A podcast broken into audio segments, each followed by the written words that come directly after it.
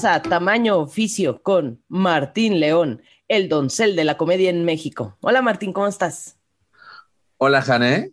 Eh, yo también, hablando déjenme introducir a mi co-host. Ella es la lesbiana más graciosa, maravillosa y profesional que yo conozco. Jane. Un aplauso, por favor. Oh, el, público, el, público en estudio, además. claro. ¿Cómo has estado, Martín? Yo, todo bien. ¿Tú? Todo bien también. Ando, hoy ando como con un poco de sueño y lenta, pero bueno, lento pero seguro. Yo también. Ya se nos acaba el mes del orgullo. Lo que pasa es que es eso, o sea, uno, mm. eh, es que es eso, estamos, es como cada signo zodiacal va como en, va creciendo su energía y descendiendo conforme se acerca el final de su mes. Así es el mes del orgullo, entonces nos está dando sueño. Exacto. Aparte es como una depresión de se nos acaba nuestra Navidad. Sí, ya todas las empresas les vamos a valer madre, ya nada, ya. No más iconos de arcoíris. Oye, te quiero hacer una pregunta. ¿Tú en algún momento de la vida, si fuiste al súper o algo, viste los Doritos? Rainbow. Rainbow. Ah, yo no los vi. No los vi, estoy muy enojada, nunca encontré los Rainbow y me encanta el sabor, además. Sí, no, yo los vi, los compré, los compré dos años en realidad. No, pero este año. No, este año no. Es que tengo mi duda de que lo hayan sacado o no, y eso me molesta. Yo no creo que este año lo hayan sacado. No creo el año pasado no lo sacaron y no creo que lo hayan sacado en este. El año pasado sí sacaron. ¿Sí? Sí. Yo no lo vi. Compré mis bol. Es que aparte me gusta mucho el sabor de esos doritos. Es como sabor limón, ¿no? Ajá, como limón. A mí me sabe como pepinos con limón. sí. Entonces, este, rico. Pues me tengo que esperar todo un año para que saquen mis Doritos Rainbow. Y, este año no salgan. O no los vi. No. Y estoy muy triste por eso. Me debe. No ¿Sabrita? ¿Qué pasó ahí? Exacto. ¿Qué, qué, qué onda? ¿Solo porque no vamos a salir a marchar otra vez por la pandemia o qué? Pero bueno.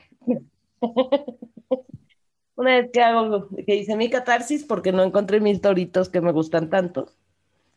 Cuéntame, Martín, ¿qué noticia nos traes o, doy primero la mía? Yo doy la mía si quieres. Salió del closet Carl Nassib, que es el primer jugador activo de la NFL en salir del closet. Activo no de posición sexual, gente, quítense, sáquense eso de la cabeza, sino más bien que está jugando ahorita en la NFL es jugador de los, eh, de los Raiders. Eh, ya han salido, no es el primero, eh, hace poquito salió un jugador que se llama Michael Sam, se llama, que, y que según esto estuvo con los Rams, pero por lo que entiendo salió del closet antes de jugar activamente en la NFL y mm, después de eso no se le dio su lugar en la federación. Entonces, está padre, Carl Nassif, que haya sido el closet, que, haya, que reciba tanto apoyo. Y, y, pues la verdad, por lo que entiendo, no ha tenido problema con su equipo, con su coach, con la NFL. La NFL tuiteó en apoyo a él. También otros jugadores ya han sido el closet, pero ya retirados de la NFL o antes de ser jugadores activos de la NFL. Y pues yo creo que esto es, o sea, yo lo que quiero ver es que hay una diversidad de personas LGBT en todos lados y que no nos tengamos que definir al lado de o en contra de un estereotipo, que no tengamos que decir, es que el estereotipo gay es este, tengo, tengo que ser todo lo opuesto, o el estereotipo gay es este, entonces tengo que ser como el estereotipo, sino que nos demos cuenta que toda esta diversidad de personas LGBT pues son válidas y no, hay, no tienes por qué parecerte más a una o a otra. Y también en el, lo como que pronto después de que salió el closet, alguien salió a decir de que, ay, pero tiene amigos que son obviamente republicanos, está registrado como republicano, entonces como que están ahí como igual, igual voto por Trump y así. Y miren, gente, yo, yo no sé, o sea, yo creo que este rollo super binario de republicano-demócrata en Estados Unidos está un poco raro, es un poco inútil, la verdad. O sea, creo que este rollo de tienes un amigo republicano, por lo tanto, entonces ya nadie del lado demócrata, que no es que los demócratas sean las personas más woke del mundo, eh, ya nadie va, va a estar en, en, relación contigo como que ñe. Eh, espero que se note un, un, esfuerzo de esta persona de, de Carl Nassif por mostrarse tolerante y por mostrarse no solamente tolerante, sino que, es, acepta, que acepte la diversidad. Y pues ahora a ver qué sigue después, porque sí, también no por ser gay significa que no vaya luego a decir o a hacer algo que la gente diga. Hmm". Entonces, pues, por, por, por, ahora, felicidades, qué bueno, qué bueno que todo el mundo lo está tomando en general de manera positiva. Seguramente hay mucho comentario homofóbico que yo no he visto, pero ni no me importa. Y, y pues ya. Muy bien. Totalmente de acuerdo. Aparte, no sé, bueno, es complicado eso de la política y, y revolverla con lo de la preferencia y con otras cosas. Bueno, a mí se me hace así como, ah, no compliquen tanto a la pobre gente. Eh, sí, pero pues el mundo es complicado, Jane. ¿Qué quieres ya que te sé. Pues mira, yo lo que traigo de noticia es que la UFA, UEFA, perdón, rechaza una petición para iluminar el estadio de Múnich con la bandera arcoíris. Eh, dice así, la organización ha rechazado una solicitud de la alcaldía de Múnich para iluminar la Allianz eh, Arena con los colores de la bandera LGTB para el partido entre Alemania y Hungría de la Eurocopa este miércoles, argumentando que es una, y está entre comillas, organización política y religiosamente neutra. Dieter Reiter, el alcalde de la capital bávara, había solicitado que el estadio de la ciudad se luzca con los colores del arco iris en un gesto de solidaridad con la comunidad LGTB en Hungría, donde el 15 de junio se aprobó una ley que prohíbe la promoción de contenido LGTB más a menores de 18 años, que básicamente es la noticia de la semana pasada. Entonces, este, pero dice, periodistas y activistas han criticado la decisión de la UEFA, argumentando que prohibir el gesto no es un acto neutral. Y bueno, esta noticia me la compartió una amiga que nos escucha siempre aquí en el podcast y le mando un saludo.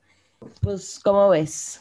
Pues es ese rollo de que creer que una postura antidiversidad es neutra cuando no lo es.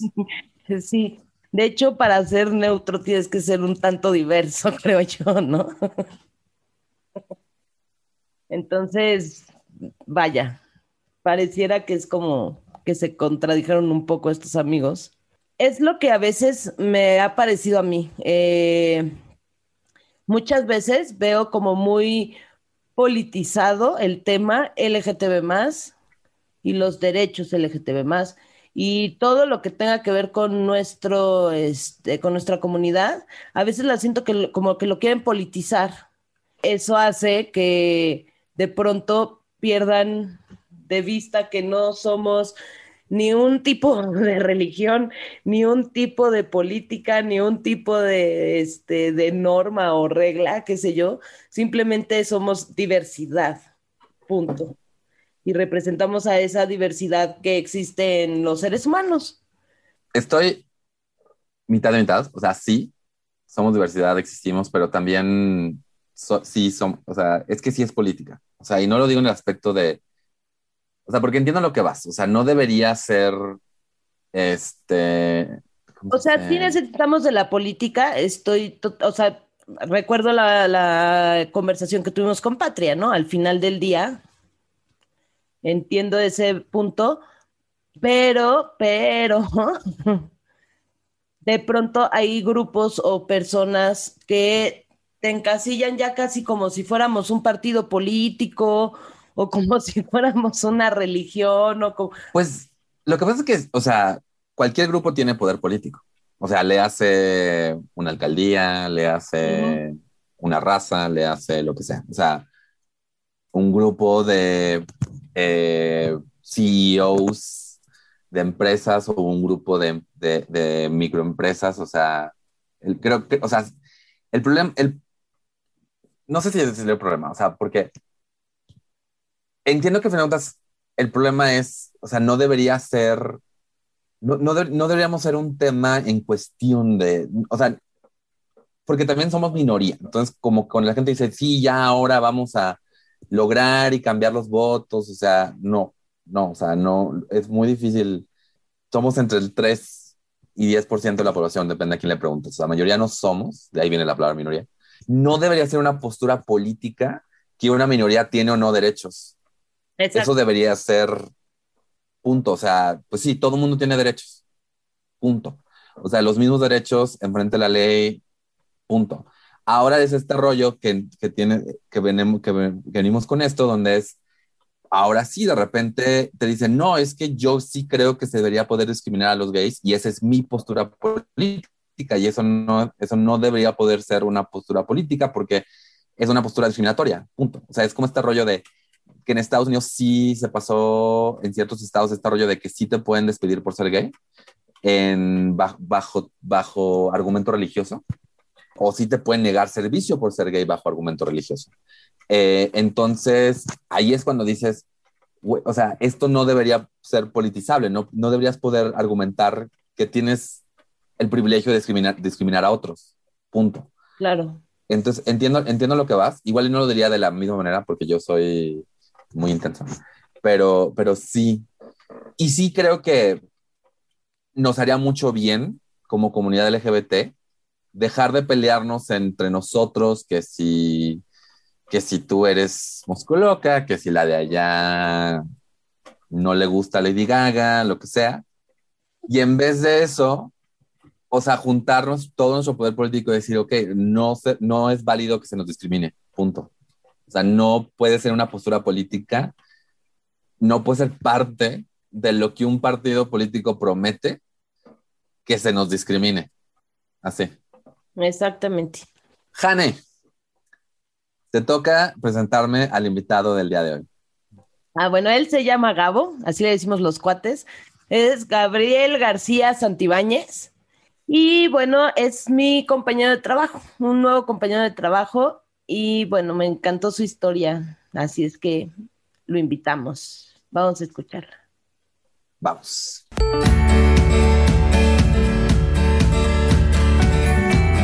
Hola, ya estamos aquí con Gabriel García Santibáñez, ingeniero ambiental del Politécnico Nacional. ¿Cómo estás, Gabriel? Hola, muy bien, muy bien aquí terminando la semana. Gracias por la invitación, chicos. No, al contrario, gracias por aceptarla. Sí, gracias por estar aquí, mi estimado Gabo. Sí te podemos decir Gabo aquí, ¿no? Claro, sí, todos me dicen Gabo, me dicen Gabo mis papás, en el trabajo, bueno, y este, mi novio, mis amigos, todos así me conocen. Muy bien. Muy bien. Pues empezamos. Em, pues para empezar, estudiaste en el, Politécnico. Eh, ¿Qué fue lo que te llevó hacia tu carrera? Pues mira, o sea, desde la prepa como que empiezas a, eh, investigar, estructurar a qué me voy a dedicar, este, como más profundamente, ¿no? Porque pues obviamente a lo largo de tu vida tienes intereses y demás, pero para mí en la prepa fue como el momento en el que dije, bueno, este, ¿qué voy a hacer de mi vida? Eh, lo empiezas a pensar y ahí decidí que quería estudiar biotecnología, ingeniería en biotecnología.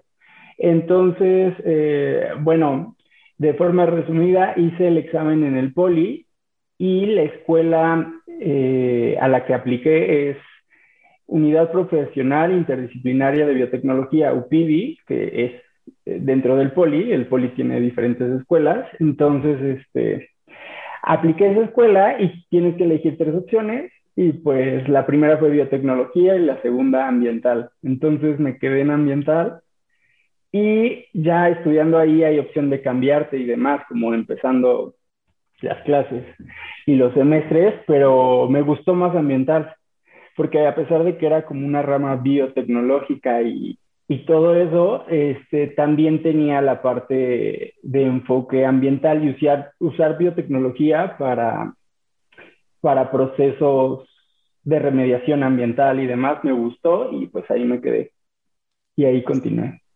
O sea que le atinaron en la segunda opción, así de, no, Sí, ándale. Tuve suerte. Sí, qué suerte, porque a veces hay muchos que, conozco que dicen, no, y, me metieron a la segunda opción que no, y buscan la manera de cambiarse a, la opción que habían elegido como primera, y se vuelve Una, una locura. Y bueno, Gabo, ¿y cuál fue tu, tu primer trabajo? Cuéntanos. Pues eh, mi primer trabajo Así, primer, primer trabajo, o sea, fue desde que tenía 16 años, porque así de que, ya sabes, llega el verano y no tienes nada que hacer y dices, ay, busco un trabajo. Y entonces trabajaba en, en una empresa esta donde, eh, como de videojuegos y así, ¿no? Tenía 16, entonces, pues, básicamente... Eh, ahí en el eh, tema LGBT, pues no había mucho que contar porque ni yo sabía que, hacia dónde iba o cuáles iban a ser mis preferencias, ¿no? Pero este, de ahí igual como que a mí siempre me gustaba trabajar en los veranos. Entonces ya cuando tenía 18 años, uno de los trabajos a los que me metí era un restaurante de alitas, de comida rápida, donde este, vendían alitas. Y ahí me metí con el novio que tenía en ese momento, que era mi primer novio, que fue el novio con el que salí del closet. Entonces, literal, los dos llegamos a la entrevista juntos, aplicamos juntos, eh, nos aceptaron juntos en la misma sucursal y, y pues ahí empezamos a trabajar. Tenía 18 años y a los 18 años también yo salí del closet entonces, para mí al menos fue una etapa como muy intensa porque tenía ya mi novio, trabajaba con él. Mis papás se acababan de enterar que yo era gay. Eh, de todo esto, pues, este, de, esta situación con, mi familia, con mis papás, eh, me pidieron ir al psicólogo, ¿no? Como para tratarlo y para ver este, qué estaba pasando y si yo no estaba confundido y demás. La verdad me costó mucho, mucho trabajo con mis papás. Y bueno, algo que interesante que se me quedó muy grabado en esa época del psicólogo, de cuando iba con el psicólogo, es que me dijo eh, en algún comentario como de que, oye, pues está bien que, que tu homosexualidad y así, porque en realidad, o sea, con el psicólogo me fue bien, como que el primer día me hizo una pregunta y me dijo, ok, este, vienes aquí porque eres gay y te traen tus papás porque eres gay, ¿no? Porque él sabía que mis papás me llevaban. Eh, ¿Tú estás bien con, con, ser gay, con tu homosexualidad? Y yo le dije, sí, no tengo ningún problema. Y me dijo, ok, no es tema aquí. Entonces, o sea, vamos a, a trabajar la relación con tus papás y demás, pero ese no va a ser un tema.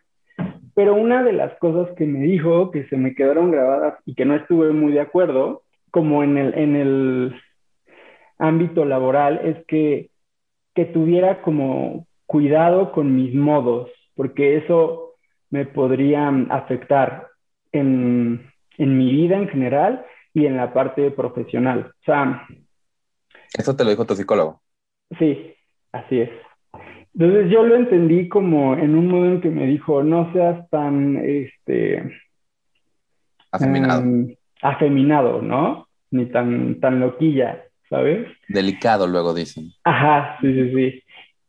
Obviamente cuando me lo dijo se me quedó muy grabado, pero también se me quedó grabado mi pensamiento en ese momento, que fue el de, estás muy equivocado. O sea, ese es tu pensamiento porque es tu historia y eres más grande que yo, pero como que yo dije, desde el punto en el que yo lo vea y desde el punto en el que yo lo trate, así se me van a dar las cosas. Entonces, no porque yo sea afeminado, porque este, sea delicado y demás, eh, me va a ir mal o me van a tratar mal y así, como que no, o sea, no es una ley y no por, por, por querer ser exitoso yo me voy a tener que cuidar de cómo soy o de mis formas.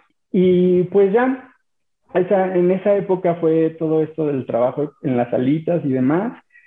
Terminó el verano, ahorramos, nos fuimos a Acapulco, mi novio y yo, y después, en, ese tiempo también estaba, eh, estaba ya en la carrera, y en la carrera, pues la verdad es que me fue muy bien con mis compañeros, o sea, yo nunca he sido una persona eh, que llega a un lugar y que dice, hola, soy Gabo, soy gay, pero pues evidentemente cuando estás conviviendo con la gente de que, oye, ¿y qué vas a hacer al rato? No, pues este, voy a ir a comer con mi novio. Pues, o sea, va implícito que eres gay ahí, pero en una conversación casual. Entonces, yo creo que así lo manejé con, al menos con mis amigos de la universidad y con mis compañeros y demás. Entonces, pues me fue, pues bien en esa parte. Nunca, nunca sentí discriminación o, o algo por el estilo. Y pues ya, o sea, terminé mi carrera y de ahí empecé a trabajar en, luego, luego que me gradué, como a los dos meses, en un proyecto bastante importante de la construcción de un aeropuerto en Texcoco. Eh, y padrísimo. O sea, la verdad es que como trabajo estaba increíble. Ahí era supervisor ambiental. Entonces, como trabajo estaba cool porque ejercía súper bien mi carrera, ¿no? O sea, como al 100%. O sea, casi, casi un trabajo hecho para mi carrera súper chistoso y, y, todo, pero me gustaba mucho, ¿no? Ok. Y eh, pues en este trabajo era básicamente el, la etapa constructiva. Entonces, en la etapa constructiva, como supervisor, lo que nos tocaba es ir literal a, la, a las obras, a revisar a, a, los trabajadores que estaban ahí, que cumplieran con, pues con, con la parte ambiental, ¿no? Con, con lo que requería el, el, proyecto en la parte ambiental. Y también, igual lo mismo, como que yo de ahí igual me manejaba desde el punto en el que yo llegaba y decía, hola, soy Gabo y, y me, estos son mis gustos y demás, pero nunca llegaba con la banderita de soy gay, pero pues en la conversación sale, ¿no? Y, y la gente se va dando cuenta y lo va aceptando y nunca sentí ahí que, o sea, algo discriminatorio, una situación discriminatoria, pero lo que sí sentí era de mi parte que yo me cuidaba un poco, porque pues era un ambiente en el que estás con puros ingenieros, que ya no son los de tu escuela, porque en mi escuela éramos ingenieros, pues, ingeniero ambiental, ingeniero farmacéutico, y pues había muchas niñas o había muchos este, eh, niños de la comunidad, o niñas de la comunidad, que, o sea, gays y lesbianas y así, pues como que era más normal y más común. Pero ya que estás en un proyecto de, de obra del gobierno, donde eh, hay militares, eh, sí, o sea, están los obreros y así, o sea, no es tan común que, que en esos ámbitos haya gente gay y tan abiertos y que, pues sí, no sé, que sea, que sea tan común. Entonces... Y también Perdón, sí. también son mayores, asumo. Sí, exacto. Aparte ya, ya no es convivir con tus amigos que son contemporáneos a ti, o sea, ya es convivir con gente mucho más grande, un doctor o un capitán o cosas así, ¿no? Que ya cambia la forma de pensar. Por esto, perdón, ¿cuántos años tienes ahorita? 28. 28. Okay. Uh -huh. Y ahí, o sea, cuando entré ahí tenía 22. No, más oye, o menos. Sí, sí, sí, estaba chiquito. Entonces, Es muy- es- sí, Perdón, es muy interesante lo que mencionas de que por un lado venías de un lugar donde te sentías muy seguro de expresarte abiertamente y luego entras en ese trabajo y, y, encuen- y como dices, o sea, no, igual y no hay nada que te esté diciendo no puedes ser así aquí, ujú, pero tú mismo sientes una necesidad de, de controlarlo, ¿no? O sea, como de decir, eh, tengo que, no, o sea, no sé si la, no sé si la, la sensación es, tengo que encajar en este lugar o tengo que cuidarme de no, de no provocar una reacción negativa. sí, exacto. Pues más o menos lo que me dijo el psicólogo, ¿no? Así de que ten cuidado con tus modos. Y según yo, en mi pensamiento en ese momento es como de que, ay, no, o sea, estás muy equivocado. Pero ya que estás ahí, dices, pues sí me cuido, porque no vaya yo causar una reacción o un mal comentario. ¿Y para qué me expongo a, pues, a ser tan abierto si puede haber un mal comentario? Pero la verdad es que en general, o sea, como en mi grupo de trabajo, en mi equipo de trabajo, en, la supervisión ambiental del proyecto, pues hasta el director que, o sea, tenía sus cosas malas porque era un, personaje este, machista y abusaba de su poder y había corrupción y demás, como en muchas cosas de gobierno, y no me encantaba. Eh, al menos en la parte gay, yo nunca me sentí discriminado ni por esa figura que era como la figura líder y que era como súper machista y súper misógeno y así, menos en esa parte como que la verdad estuvo muy cool y sí, nunca hubo una situación incómoda para mí, al menos ahí. Lo que sí es que mm, diferente a, a los lugares en los que trabajé después de eso, que digo ahorita le explico, es que aquí era un proyecto que se creó como pues al ahí se va, no había pies ni cabeza en general en todos los ámbitos, incluido el hecho de que no había políticas de inclusión, obviamente, no había políticas de no discriminación, o sea, no existía nada de eso, era como un trabajo muy improvisado. Okay. Cosa que yo no conocía que existiera hasta que entré a eh, mi siguiente trabajo. Entonces, bueno, ahí estuve eh, dos años, dos años y medio más o menos. Me salí porque era demasiado trabajo, eran jornadas súper pesadas y las condiciones de trabajo pues no eran las, las mejores, ¿no? Estar trabajando en una obra súper lejos hasta Texcoco, eh, la zona tampoco estaba cool. Entonces, bueno, o sea, terminé de trabajar ahí, entré a la industria de investigación clínica, que es ahí donde conozco a Moni, y eh, empecé en una empresa que desde el día uno te dicen, este, aquí hay inclusión, aquí no hay discriminación, aquí hay políticas de diversidad, este, aquí hay toda una serie de procesos que tú puedes tener, donde tú te puedes apoyar para, para sentirte bien en tu trabajo en todos los sentidos. O sea, si hay discriminación LGBT o si te acosan eh, sexualmente o laboralmente y demás, o sea, hay como toda una estructura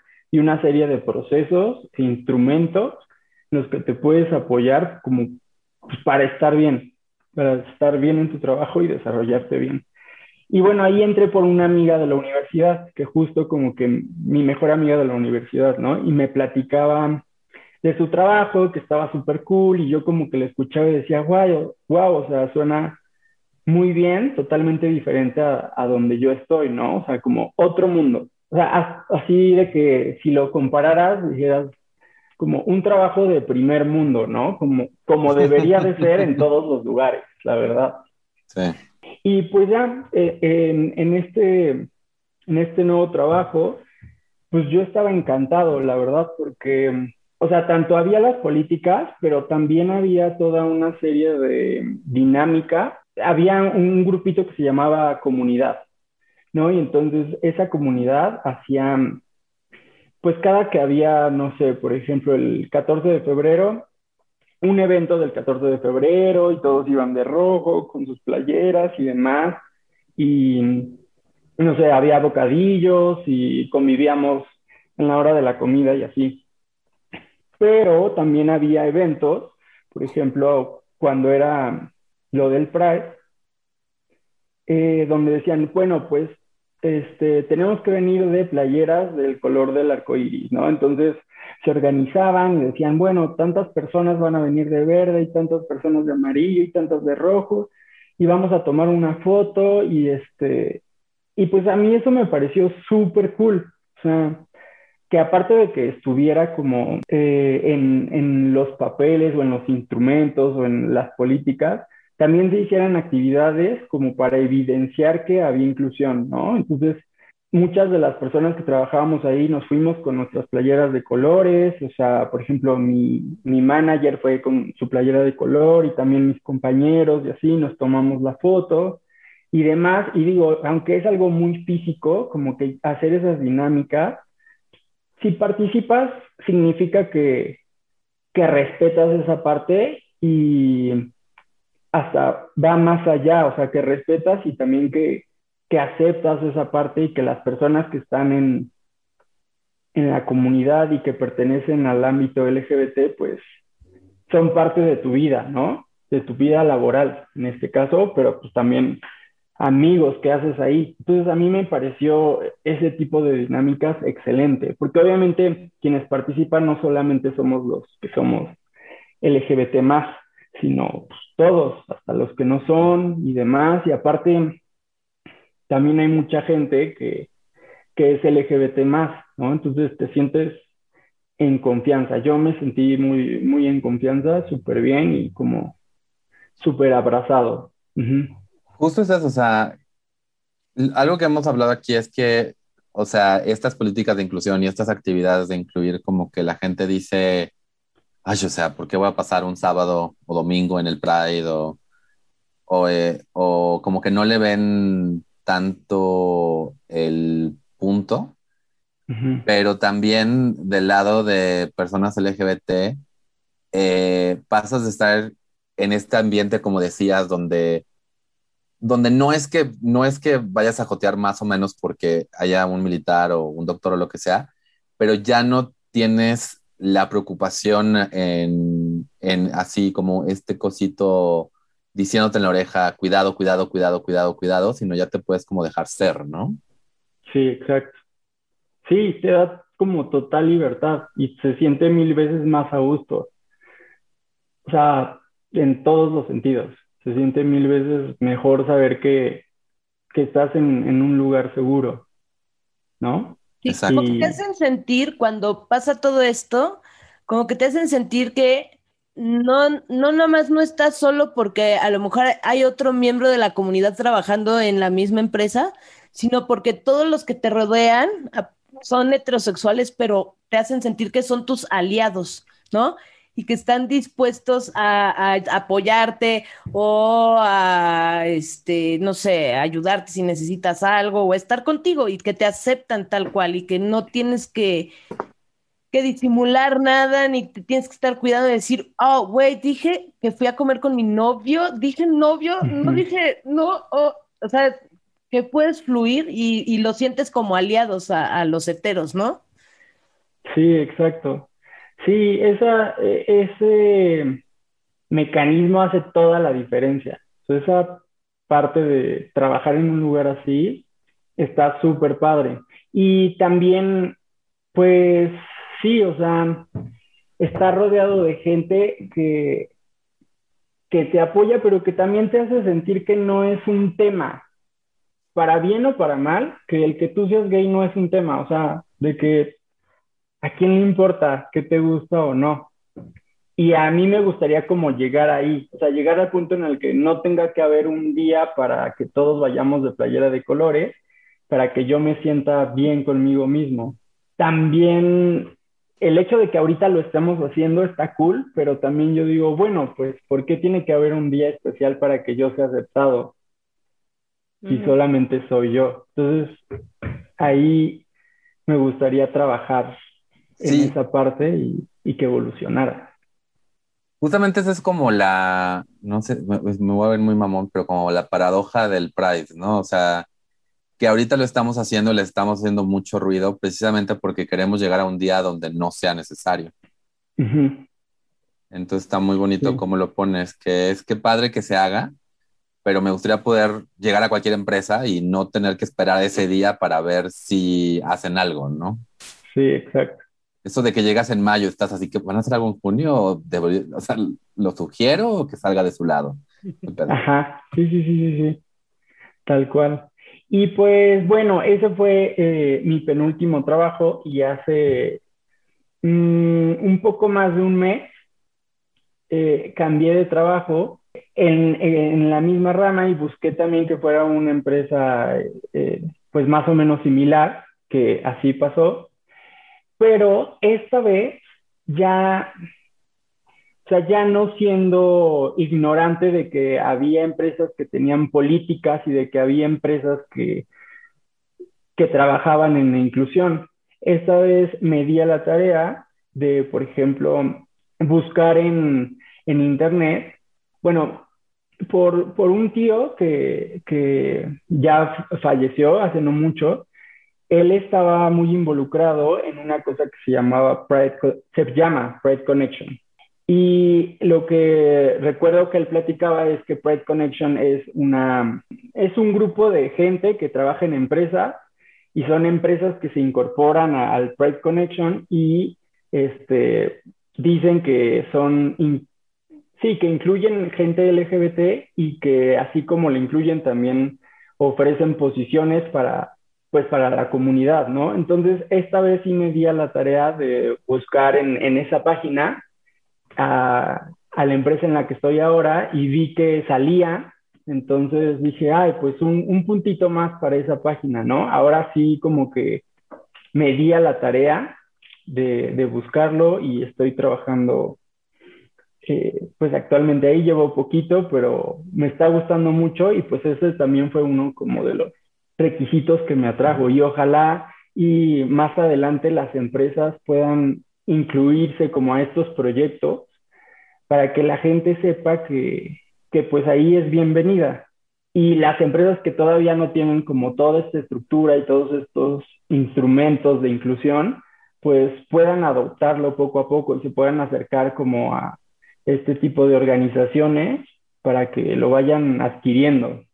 Claro. Yo no sabía de, de, esa, de esa red de Pride Connection, está súper interesante. Sí, está interesante. Y fíjate que, o sea, la empresa en la que estamos ahora, yo la vi antes de entrar. Sí, yo tampoco estoy 100% seguro cómo definir Pride Connection porque yo los conozco como un grupo de empresas que van a marchar al Pride, básicamente. Ok. Eh, pero sí, y no sé qué sean los requisitos para tener como el sello de aprobación de Pride Connection. Tampoco sé si haya como algún otro gozo que hay, o sea, no, no sé la verdad. Lo que veo muy interesante de lo que mencionas es este rollo que tú te diste la tarea de yo no quiero eh, tener que preocuparme, ¿no? Entonces, seguramente hay un, algún lugar donde yo pueda preguntar, oigan, aquí no va a haber problemas, y si lo hay, la misma empresa tiene un sistema, como dices, de cómo lidiar con él, porque, ah, o sea, no, no porque existe el papelito significa que nunca nada va a pasar, pero el, el papel y, y, la política lo que te dice es, tenemos una manera de lidiar con esto. No nos vamos a poner todos así como de, oh, no, ¿qué va a pasar? No sé, nada más cámbialo de oficina, ¿no? Está muy padre tener, como dices, este, este acceso a, un, a una red, ¿sí? Que te dice como que estas empresas se están esforzando por crear una, un ambiente seguro y que le dé la bienvenida a todos. Y en ese aspecto, o sea, ya habiendo visto a, a, la empresa en esa lista, tú llegaste a la entrevista, digamos, hubo una diferencia entre cómo aplicaste a esta empresa y en comparación a cómo te sientes tus trabajos anteriores? Mm, no, no, no, no. O sea, yo lo manejé exactamente igual. Como desde el punto en el que digo, pues ser gay no es tema, o sea, aplico como cualquier mortal, ¿no? Exacto. Sí, sí, sí. Así, así le hice. A mí algo que me gustó mucho, Gabo, cuando te conocí, que fue tu primer día en la empresa, me encantó la forma tan natural y tan este, fresca, por decirlo de alguna manera, cuando estábamos platicando con las jefas en la hora de la comida. Y Gabo, de la manera más natural y sencilla, como dices, sin que fuera un tema, vaya, fue de, ah, sí, es que el gato, pero luego va con mi novio y el gato molesta a mi novio o mi, no sé. Sí, sí, sí. La, forma en que, en que lo platicaste así tan natural, no sabes lo feliz que a mí me hizo, porque es como de mis sueños en la vida, ¿no? Yo llevo 25 años trabajando, entonces no siempre veías a una persona llegar nueva en una empresa y que pudiera hablar así, ¿no? Como debe de ser, porque es como debe de ser. Entonces, no, tú no sabes lo, lo, feliz que me hizo así cuando, cuando te expresaste tan natural. Y, y, eso me encantó porque además le das ese toque de, de lo natural que es.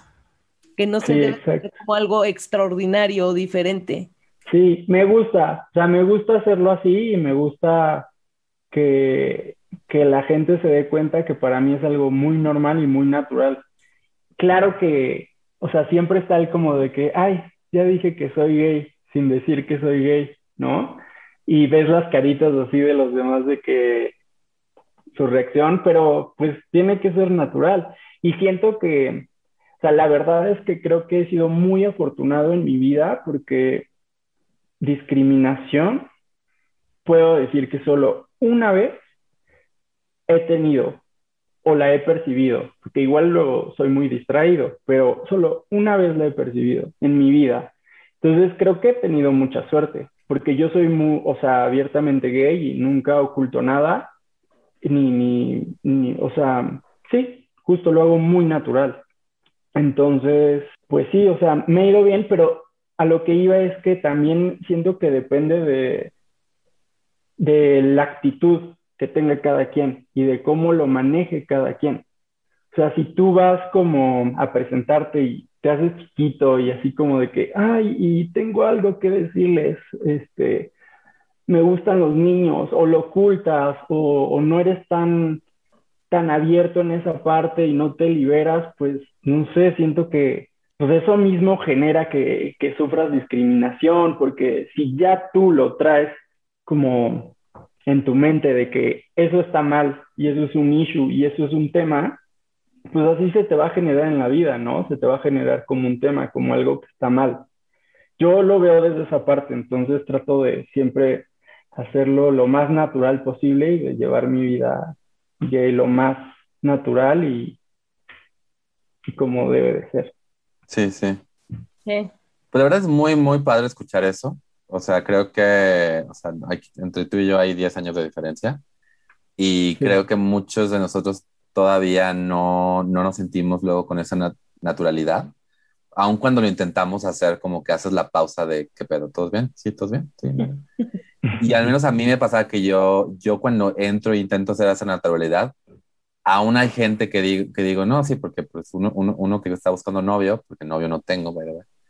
Eh, el, como que la, hay gente que te da chance de corregirlo, es como de, ¿cómo? Dijiste novio y es como de, todavía puedes, todavía puedes como corregirlo y, tú tienes que imponerte y decir, no, o sea, sí, me escuchaste bien. Y creo que está muy, lo más padre ahorita es, tú tuviste esta, esta sesión con este psicólogo que sí, igual y con las mejores intenciones, él te dijo, nada más cuídate de tus modos. Eh, y yo creo que, o sea, de verdad, de verdad quiero creer que de su lado no hubo una, una intención negativa, o sea, que de verdad, de verdad era, bueno, este consejo te voy a dar porque te va a ayudar, o sea, nada más actúa como macho porque el mundo es para los machos. Sí, así eh, y está padre que tú hayas escuchado esto y hayas dicho, ¿sabes qué?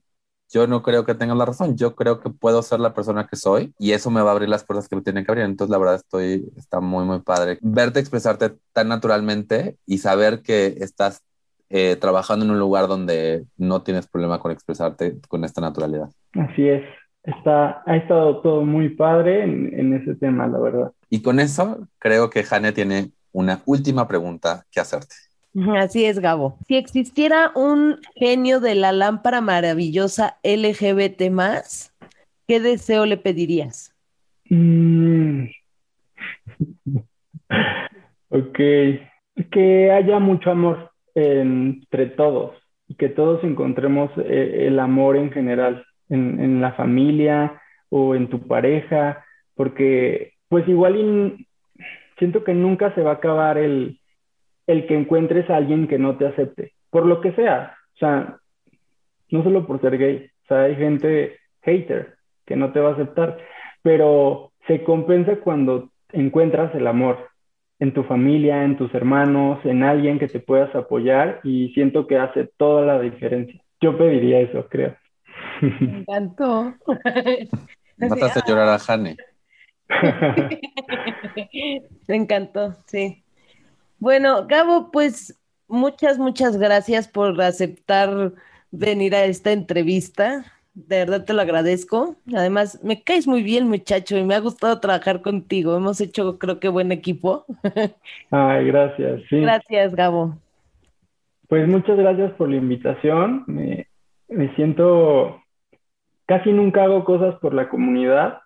Creo que solo ir a la marcha, pero pues siento que eso no trasciende, pero el, el hecho de dar tu testimonio y que te entrevisten para este fin, me hace sentir bien, orgulloso y que pues igual y ya hice un cachito más de no solo ir a la marcha. Y tú dirías que no haces mucho, pero de verdad no sabes cuánto ayuda ver a alguien como tú eh, ser abiertamente como eres y sin tapujos. Dices que eres distraído. Yo creo que también hay mucha gente, especialmente más joven que tú, porque eh, esto siempre es algo como que va con gente más joven, que te ve y dice, güey, qué padre que hay alguien en esta tienda, en, en, este, en esta plaza, en lo que sea, que, que no tiene, que no, que no se desarrolla con miedo. Eh, y eso seguramente ha inspirado a, varias, a más personas de, de las que crees. Sí, seguro. Sí. qué padre, qué padre poder ser inspiración para los demás.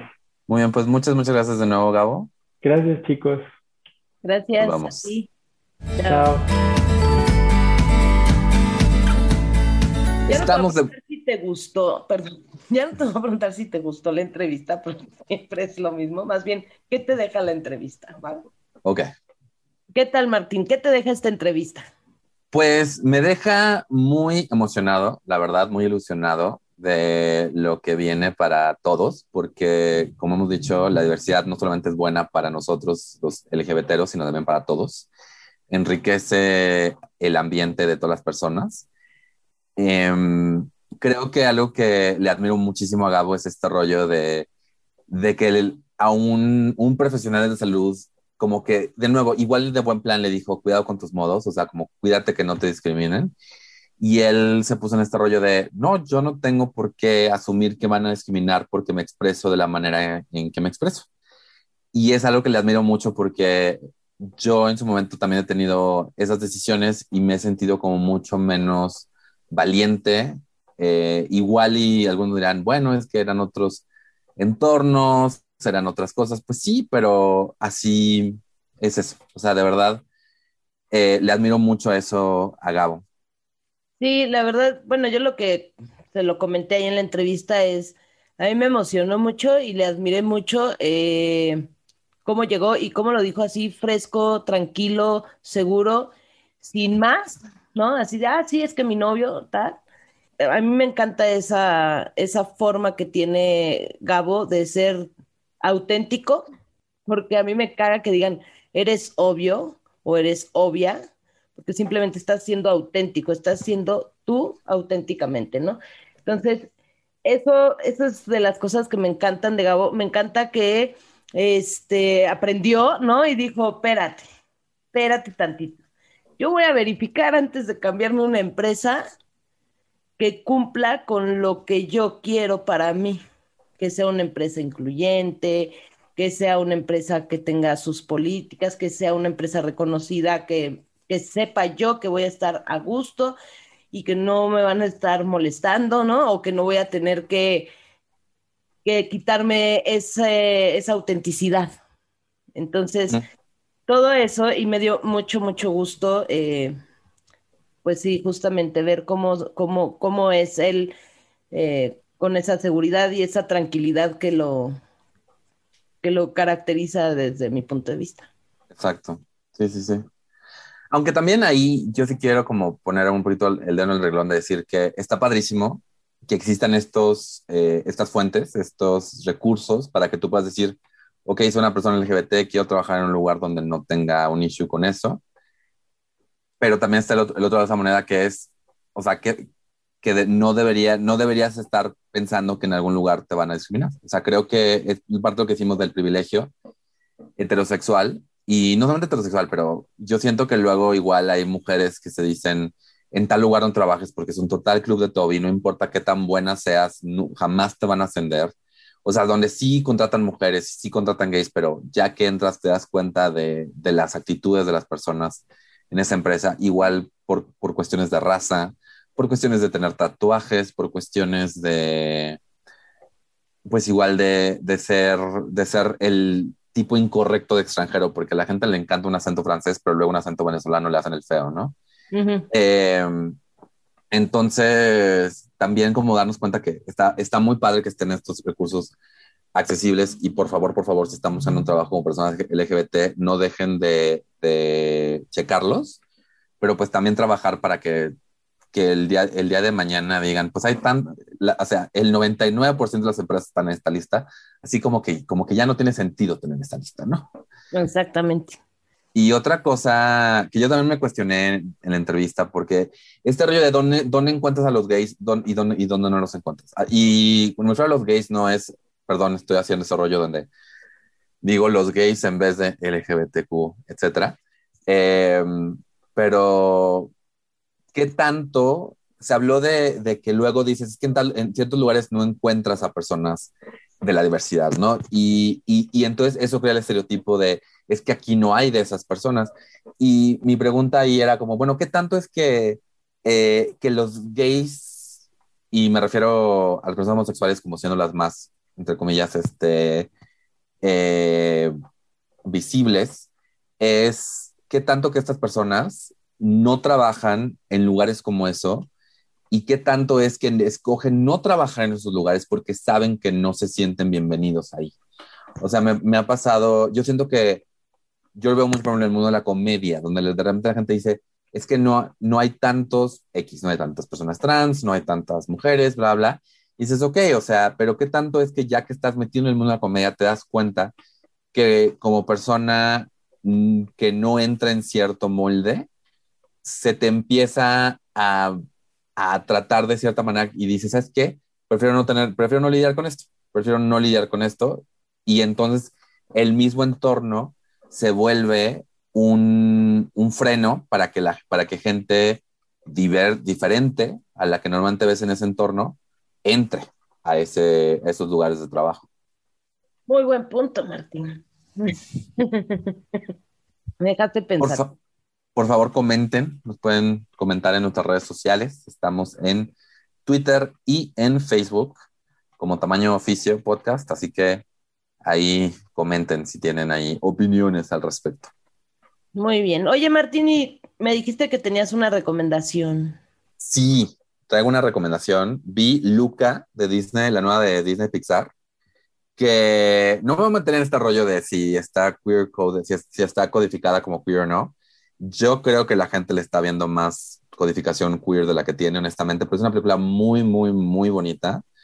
Y creo que la codificación queer tiene que ver el hecho de que son dos personas que se sienten diferentes al resto de las personas que las rodean y tienen que cuidarse entre ellos para, para, este, para sobrevivir.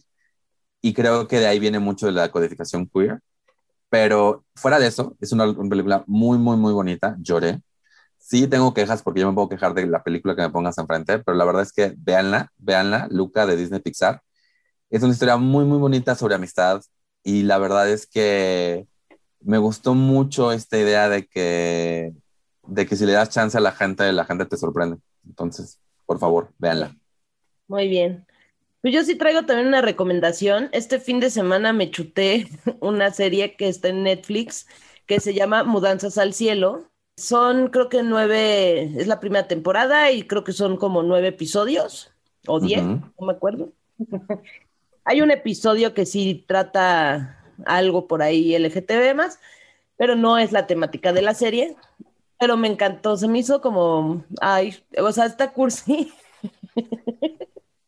Luca también, por favor, vean cursi. Me tocó, me tocó, mis fibras cursis, o no, sí, sí, es como, no es cursi de amor, no, o sea, no, no es una historia como de amor cursi, no, sino que toda la trama está así de, oh, no.